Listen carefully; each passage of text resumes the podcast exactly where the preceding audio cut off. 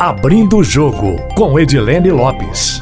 Entrevistas marcantes e informativas. O Abrindo o Jogo de hoje é com o advogado-geral do Estado, Sérgio Pessoa. Doutor Sérgio, muito obrigada por aceitar nosso convite para participar do podcast Abrindo o Jogo. É um prazer, Edilene. Agradeço novamente a oportunidade que a Rádio Tatiaia nos proporciona de levar um pouco o conhecimento da sociedade, o funcionamento da advocacia pública em Minas Gerais. Doutor Sérgio, a advocacia geral desempenha um papel importante, mas muita gente não tem noção sobre o funcionamento dela, para que, que serve. Queria que o senhor contasse um pouco da trajetória do senhor e como é que o senhor chegou a esse ponto, que é o mais alto da carreira, o senhor é advogado geral do Estado de Minas Gerais. E, brevemente, como é que é o funcionamento da GE, para que, que ela serve? Sim, eu tenho uma trajetória na advocacia pública, Edilene. Estou há 22 anos já é, participando dos quadros da Advocacia Geral do Estado. Eu, quando me formei, já tinha uma visão é, voltada ao direito público. É, minha atuação na área acadêmica foi sempre vinculada ao direito administrativo, sobretudo. É, minha pós-graduação foi realizada na UFMG, na área do direito administrativo, e tive a sorte de ter a convivência, talvez, com uma referência do direito público é, brasileiro, que é o professor Paulo Neves Carvalho, e a convivência também muito próxima com o meu orientador, o professor Pedro Paulo de Almeida Dutra, que também integrou, o professor Pedro Paulo, os quadros da Advocacia Geral.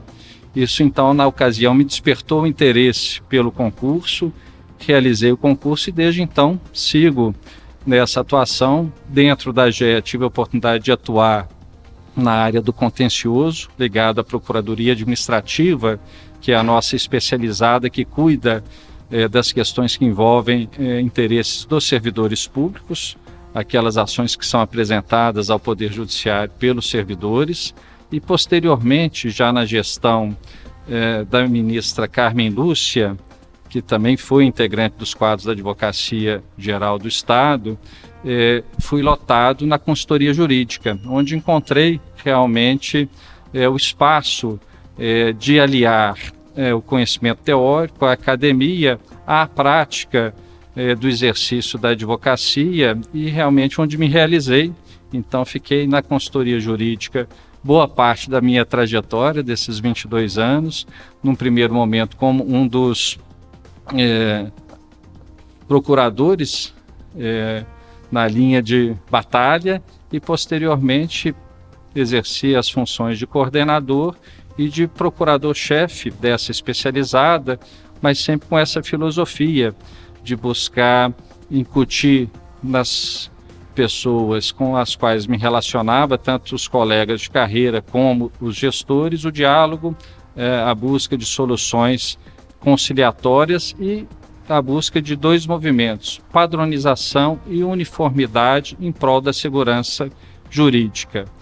É, tive a grata oportunidade de conviver com o colega Onofre Batista, que na ocasião em que foi advogado-geral, me convidou para ser advogado-geral adjunto. Nesse momento, tivemos ali uma experiência na gestão da casa é, por um período de quatro anos e na sequência, quando da eleição do governador Romeu Zema, tive o convite do governador, uma interlocução é, com dois é, grandes amigos que se transformaram em grandes amigos, né? O secretário-geral de hoje, o secretário Matheus Simões, e a nossa ouvidora-geral, a Simona de, Simone Deude, que também reforçaram o convite para uh, dirigir momentaneamente a gestão da casa e desde então estou nesse movimento e com esse propósito de alicerçar a nossa gestão à frente da GE em dois eh, pilares: o pilar da desjudicialização e o pilar da implantação da tecnologia da informação dentro da instituição. Doutor Sérgio, recentemente, aí na última semana, na semana retrasada, nós tivemos o acordo da Vale, que é o acordo judicial considerado maior da América Latina. Qual foi o papel da Advocacia Geral do Estado na realização desse acordo, em ações que precederam o acordo, que garantiram ao governo do estado também a antecipação de alguns recursos, e abre precedentes para que, no caso de Mariana, que é um rompimento de barragem mais antigo, também haja um acordo nos moldes do que foi feito para o rompimento em Brumadinho? Eu diria, Dilene, que nós estamos diante de um leading case para é, não só o judiciário brasileiro, mas para também ser estudado é, por outros países e na academia. Isso pelas seguintes razões. Primeira razão, a busca de se implantar a cultura é, do diálogo, da mediação e da consensualidade no regime de direito público, ou seja, nas relações de controvérsias que surgem entre o Estado e terceiros, né? E terceiros eu menciono empresas, pessoas é, naturais. É, segunda razão, a necessidade de as instituições de justiça, cada qual respeitando as suas atribuições constitucionais, efetivarem exatamente o que a Constituição da República estabelece: uma colaboração com o Poder Judiciário na gestão da política eh, judicial, eh, fomentando, atuando em prol da efetivação dos direitos fundamentais. Então, se quer uma sociedade, são objetivos da República mais justa, mais solidária, mais fraterna, isso se efetiva não apenas com as políticas públicas do Poder Executivo, mas, sobretudo, com uma atuação é, em harmonia, é, concatenada pelas instituições de justiça. Aí eu me refiro à advocacia, à advocacia pública, aos ministérios públicos, às defensorias públicas, exatamente nesse bom propósito eh, de que o diálogo permita o, que alcancem um fim que acomode todas elas, que é o interesse da coletividade e da sociedade.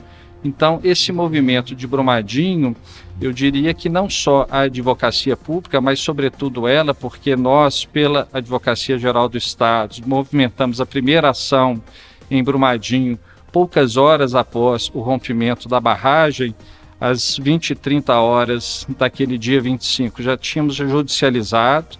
Isso porque foi orientação do governador Zema de que, naquele primeiro momento, e desde sempre tivéssemos por centralidade os atingidos.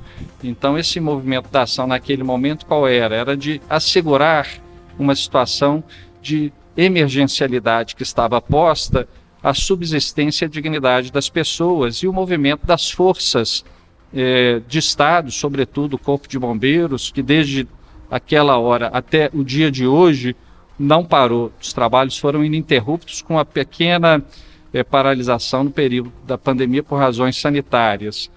Eh, e esse movimento da Advocacia Geral do Estado, naquele dia 25 de janeiro de 2020, 2019 foi exatamente de ajuizar a ação, obtermos um bloqueio de recursos da empresa para proporcionar esse apoio às pessoas, às vítimas, e na sequência partimos naquele mesmo dia para uma interlocução institucional com os ministérios públicos, eh, tanto do Estado quanto federal e as defensorias públicas também do Estado e federal, nesse bom propósito de buscarmos uma construção coletiva.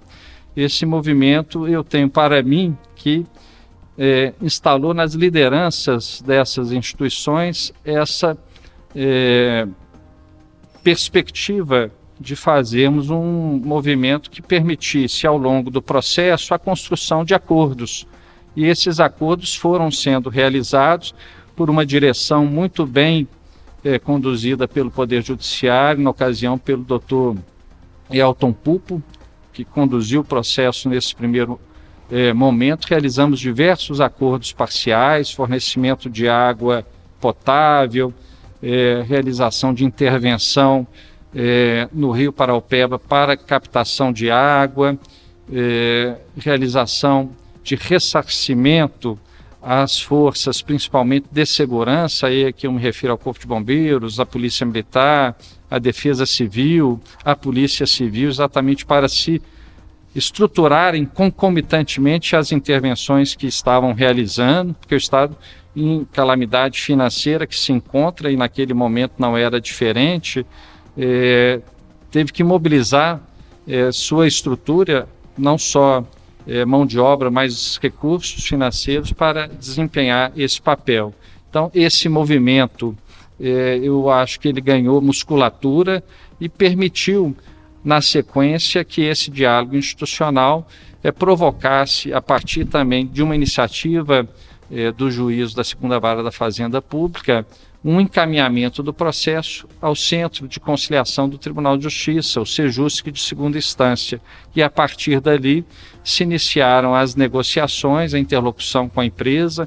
Tivemos nesse percurso, naturalmente, da mediação, eh, e que pressupõe uma autocomposição, uma geração de confiança, idas e vindas, mas uma condução muito precisa, orientada pelo presidente do Tribunal, desembargador Gilson Lemes, pelos desembargadores Newton Teixeira é, e Ronaldo Claré, e com apoio do juiz auxiliar, o Dr. Veras, que facultaram às partes esses momentos, essas audiências, e traduziu-se num documento juridicamente consistente. Então, nós temos o acordo, a sustentabilidade jurídica, que é o documento em si do acordo, a sustentabilidade econômica financeira, os números que é, se chegaram por negociação, mas, sobretudo, a sustentabilidade social, que era desde o início a orientação do governador Zema e de todos os secretários envolvidos, principalmente o secretário Otto e o secretário Luiz Otávio, é,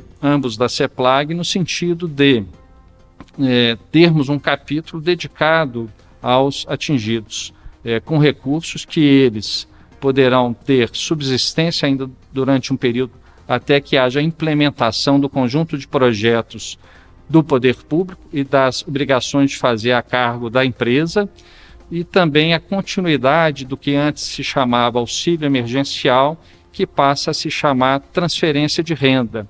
E também os atingidos terão ali um conjunto de valores para empreender os projetos que entenderem numa participação efetiva transparente de empreender na bacia é, do Paraupeba, mas sobretudo no município de Brumadinho. E para finalizar, dizer que não tenho dúvidas de que a concepção da solução de Brumadinho trará é, repercussão para Mariana.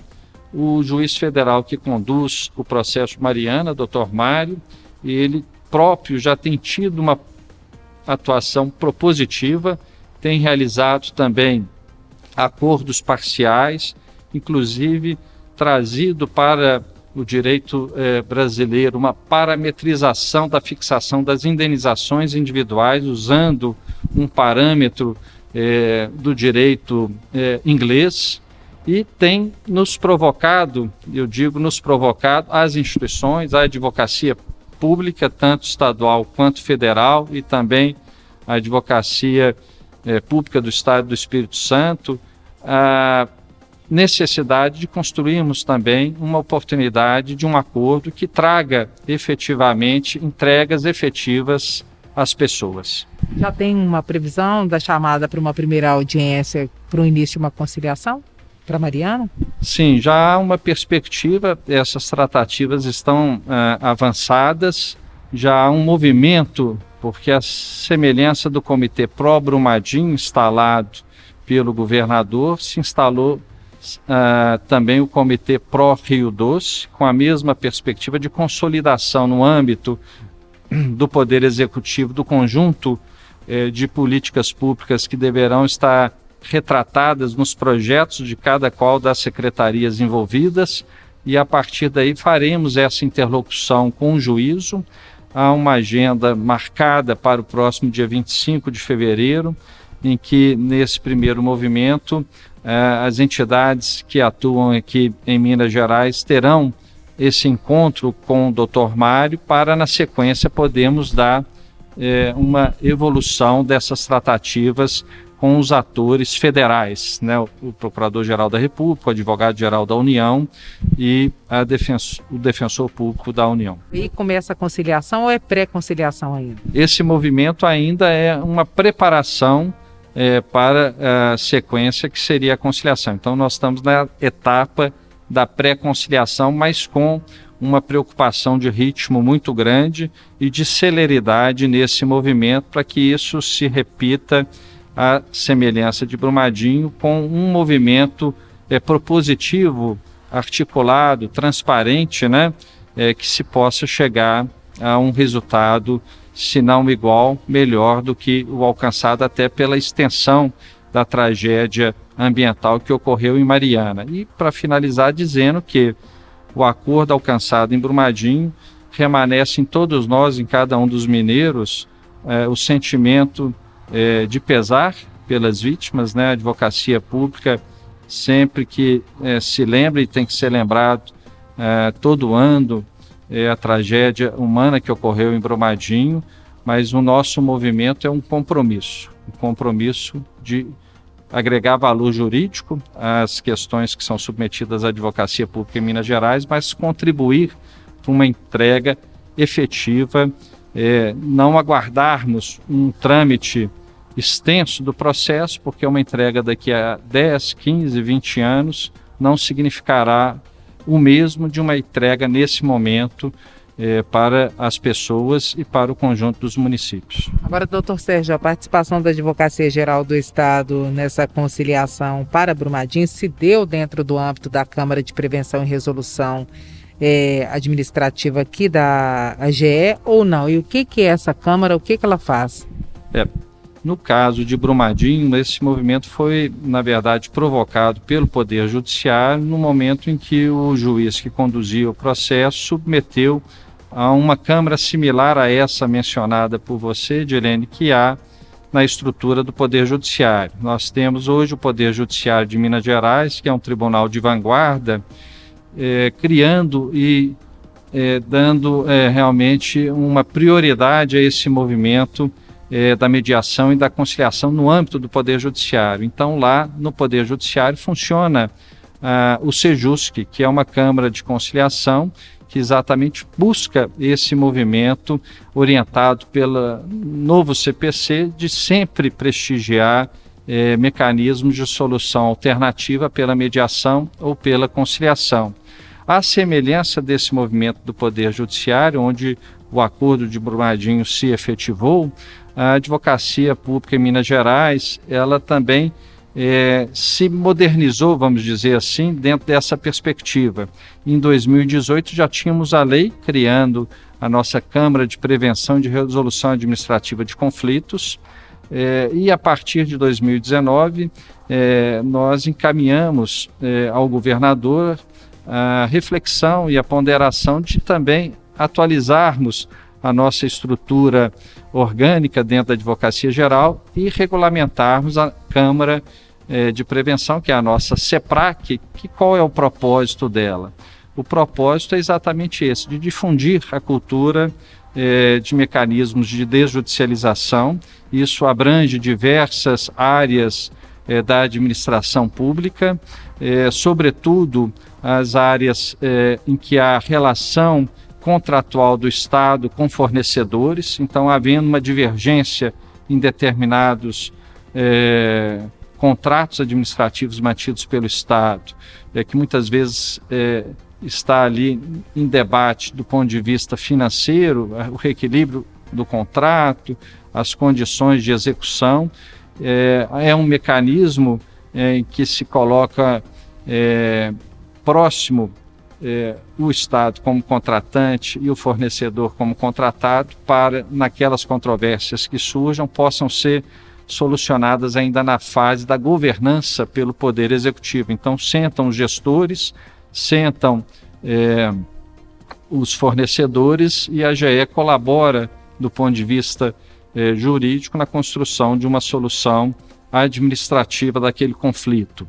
É, e também a CEPRAC quer expandir a sua atuação num nicho muito importante na visão eh, do secretário de saúde do próprio governador, que é a judicialização da saúde, que de fato traz é, um volume de processos imenso ao Poder Judiciário é, e tirando talvez do Poder Judiciário a oportunidade de construção das teses jurídicas novas e do exame com maior profundidade dos casos difíceis que nós denominamos do, dos hard cases eh, judiciais.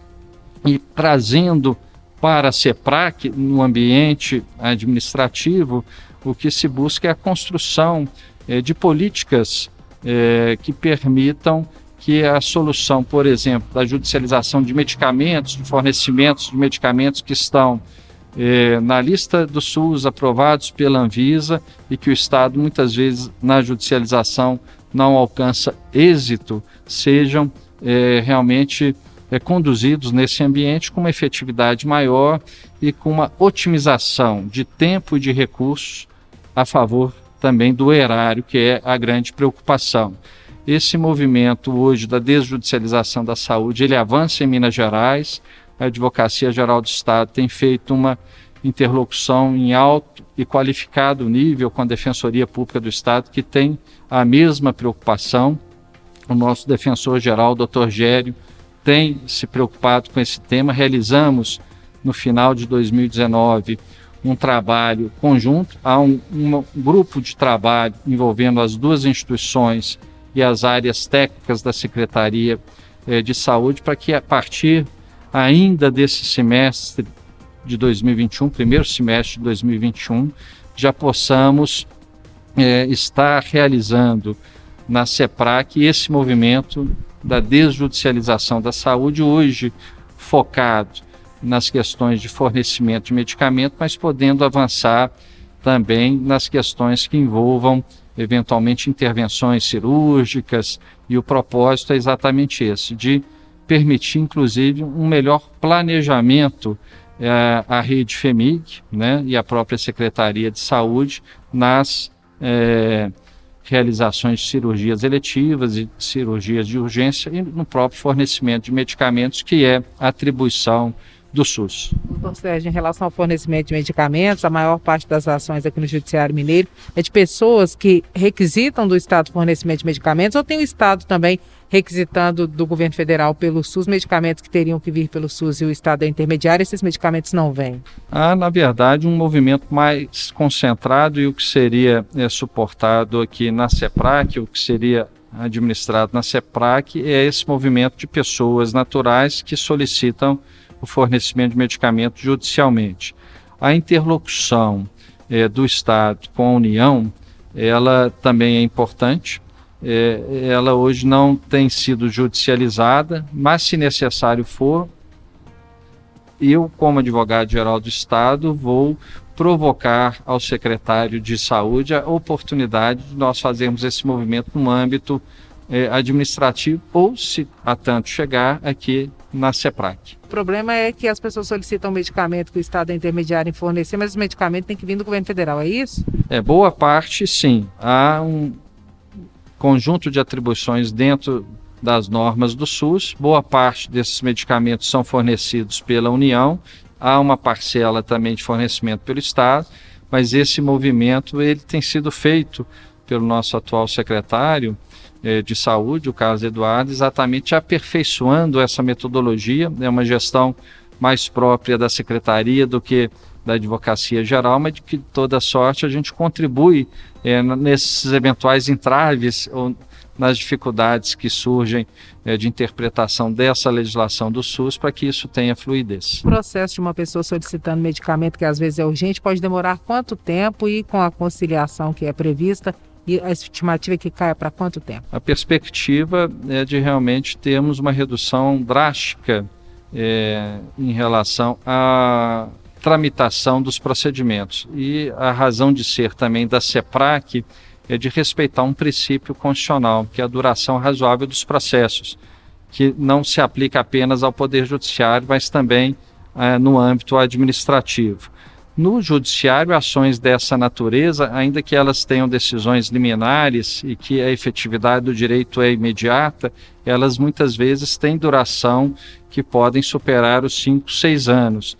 E o que representa também é um custo é, ao erário é, da própria tramitação do processo, o custo operacional do judiciário, da administração e também o desgaste e angústia das pessoas.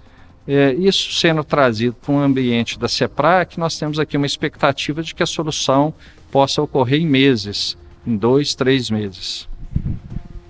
O que, que a Câmara de Prevenção e Resolução de Conflitos aqui da AGE não consegue fazer e que vocês querem expandir a atuação nesse sentido?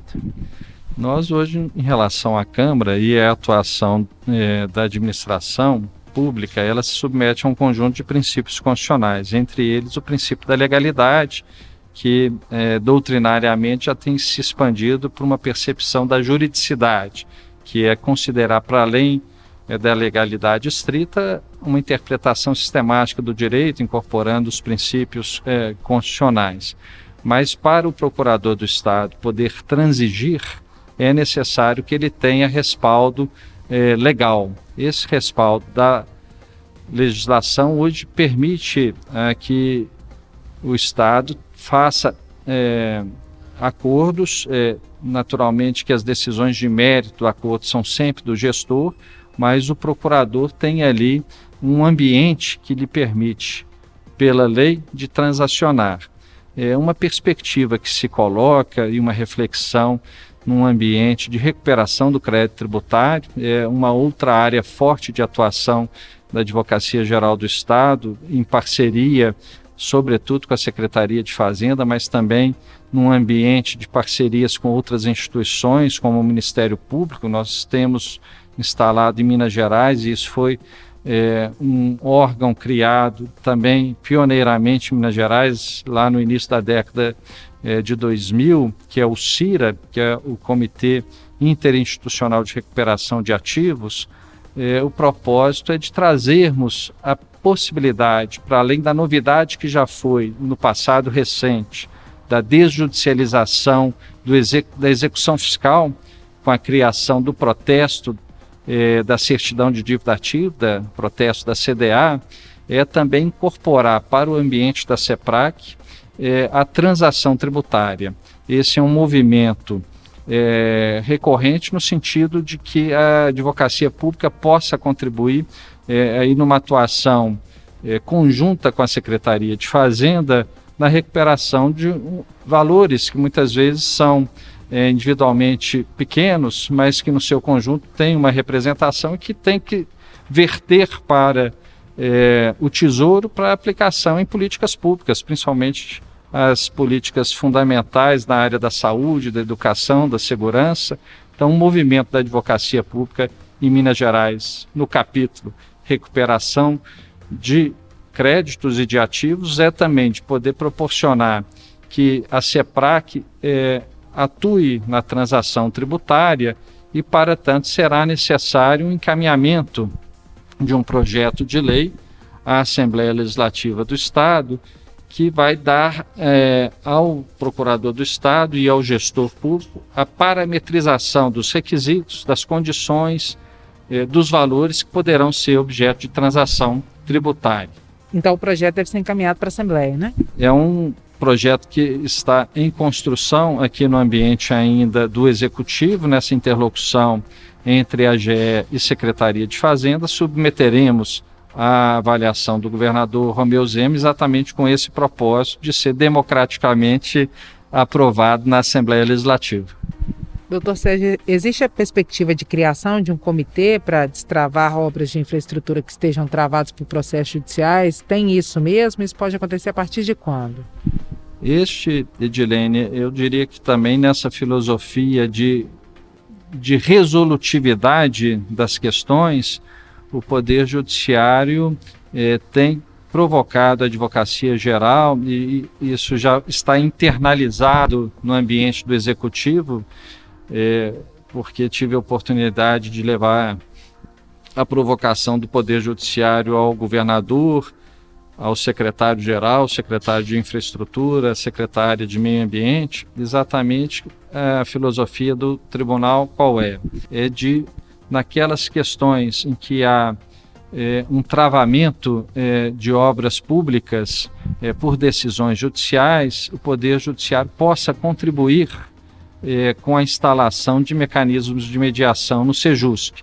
Então, há alguns processos judiciais, ora juizados é, pelas pessoas, pelos empreendedores, ora juizado pelo Ministério Público, é, por razões de licenciamento ambiental ou por razões vinculadas à própria execução da obra, seja na fase do edital, seja já na fase do contrato administrativo, e que muitas vezes isso traz o chamado custo Brasil à gestão daquela obra pública ou daquele contrato, que é, é aguardar uma decisão judicial para se permitir a continuidade daquele empreendimento. Então, pautado muito no aspecto do respeito ao princípio da economicidade, ao respeito às continuidade é, administrativa para que se não tenha aí o início, por exemplo, de obras em áreas fundamentais como a saúde, equipamentos como hospitais, e isso fique paralisado por uma decisão judicial,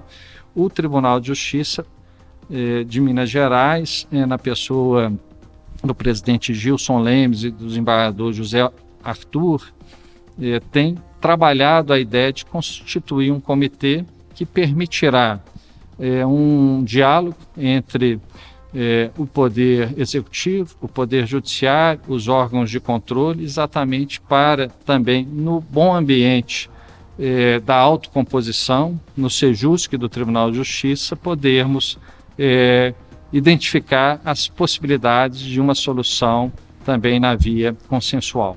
Comitê deve ser lançado quando e já tem alguma grande obra de infraestrutura que esteja paralisada em função de ações judiciais e que possa ser alvo do debate? Nós temos essa definição da governança é, na gestão do Poder Judiciário. Creio eu que é, isso poderá ocorrer já ainda também nesse primeiro semestre de 2021. No momento, Minas Gerais, infelizmente, atravessava a dificuldade da calamidade financeira que se agravou com as tragédias ambientais, com a pandemia. Nós, evidentemente, que se tiver, tivermos obras paralisadas, são obras muito pontuais. Infelizmente, Minas Gerais não, eh, nos últimos anos, teve a oportunidade de fazer o que deve ser feito, principalmente na área da infraestrutura. Eh, por certo, com o acordo de Brumadinho, oxalá venha o acordo de Mariana, teremos aí um conjunto de intervenções, de investimentos reclamados há mais de décadas em Minas Gerais. E na eventualidade de todos eles, naturalmente, hoje o secretário Fernando Marcato é, já também comunicava à sociedade, né, por intermédio é, da imprensa, que todas essas obras serão licenciadas né, e terão que ser. É, é um compromisso do governador de respeitar é, o licenciamento ambiental surgindo alguma controvérsia é, a respeito de obras pontualmente, nós teremos esse mecanismo é, de buscar uma solução ali mais célere para que é, tenhamos as entregas efetivas, porque isso é não ações de governo, é ações de Estado. Isso é o legado que Minas Gerais merece. Dentro dessa articulação entre a Advocacia Geral do Estado e o Poder Judiciário, tem alguma nova proposta que possa vir dessa interação para evitar a judicialização ou para trazer processos que estão na Justiça para a conciliação? Sim, nós temos buscado construir no ambiente aqui com a terceira vice-presidência do Tribunal de Justiça e o desembargador Newton Teixeira é um dos defensores desse movimento da mediação abrangente, eu digo abrangente porque para além de envolver a advocacia privada, é, incorpora né, todas as questões que envolvem a advocacia pública, o direito público, isso é muito salutar na minha visão como advogado público, é de que possamos fazer realmente esse movimento é, um movimento virtuoso, né? no sentido de que, ora, essas soluções ocorram no ambiente das estruturas do SEJUS, Poder Judiciário, ora eh, possam ser submetidas aqui ao ambiente da eh, CEPRAC. É, naturalmente que nós, como órgão eh, de Estado, aquele alicerce que eu mencionava lá no início da nossa conversa, Edilene, da tecnologia da informação, nós estamos ainda um pouco distantes da contemporaneidade nesse quesito, Estamos trabalhando fortemente dentro dessa perspectiva buscando diversas parcerias e todos os atores com os quais tenho conversado e mobilizado o nosso time na GE tem feito esse movimento de realmente é, primeiro assimilarem a informação, mas colocarem à disposição da GE e não tem sido diferente com o governador Romeu Zema. Então a CEPRAC fará esse movimento, seja é, por um movimento do próprio Estado, seja quando provocada é, por terceiros, mas, sobretudo, nessa parceria institucional que me parece que renderá muitos bons frutos à sociedade de Minas Gerais, com o Poder Judiciário, de é, termos ali um revezamento de atuação é, dessas câmaras. E até para exemplificar, é, com o apoio do Judiciário em Minas Gerais, nós já tivemos uma dezena de procuradores do Estado se aperfeiçoando é, nesse movimento é, de atuação propositiva, resolutiva na área consultiva e da mediação. Então, esse conjunto de procuradores participou de um curso é, dado pelo CNJ, Conselho Nacional de Justiça, e as aulas práticas são realizadas aqui no Poder Judiciário. Então, nós estamos buscando também, é, para além de fomentar a cultura da desjudicialização, nos prepararmos técnica, é, tecnicamente pra, para essa nova missão que me parece é a nova atribuição da advocacia pública. Doutor Sérgio, vamos fazer um bate-bola rapidinho? Eu Nossa. dou uma palavra e o senhor dá uma resposta curtinha. TRF6. Sou a favor. Legislação que rege a administração pública no Brasil hoje. Nós temos uma legislação moderna, mas que eventualmente sempre precisa ser aperfeiçoada em alguns aspectos. Eficácia da justiça brasileira. Nós temos um poder judiciário eficiente, eficaz, mas que tem que ser atualizado com os mecanismos de mediação. Muito obrigada pela entrevista, viu? Eu que agradeço, Edilene, e agradeço os ouvintes da Itatiaia, essa rádio que todos nós mineiros gostamos muito de ouvir. Nosso agradecimento também aos nossos ouvintes que acompanham o podcast Abrindo o Jogo. Quem quiser enviar sugestões pode fazê-lo pelo e-mail edilenelopes.com.br ou também pelo meu Instagram, arroba repórter Edilene Lopes. Uma ótima semana para vocês. Abrindo o Jogo com Edilene Lopes. Entrevistas marcantes e informativas.